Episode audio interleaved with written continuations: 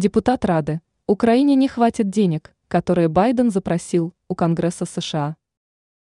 Американский государственный лидер Джо Байден запросил у высшего законодательного органа Соединенных Штатов серьезную помощь для Украины – 61 миллиард долларов. Впрочем, даже если представители Конгресса поддержат решение, то Киеву все равно может не хватить этой крупной суммы денег.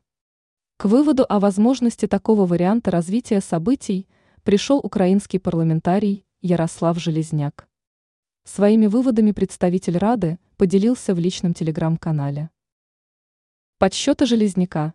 Депутат подчеркнул, в данный момент украинские законодатели занимаются подготовкой проекта бюджета страны на будущий год. На этот период Украине необходимо почти 43 миллиарда долларов. 30% этой суммы должны обеспечить Соединенные Штаты – это 12,87 миллиарда. Из 61,4 миллиарда долларов, которые американцы могут выделить Киеву, на поддержку украинского бюджета должно уйти 11,8 миллиарда долларов. Таким образом, Украине может попросту не хватить денег.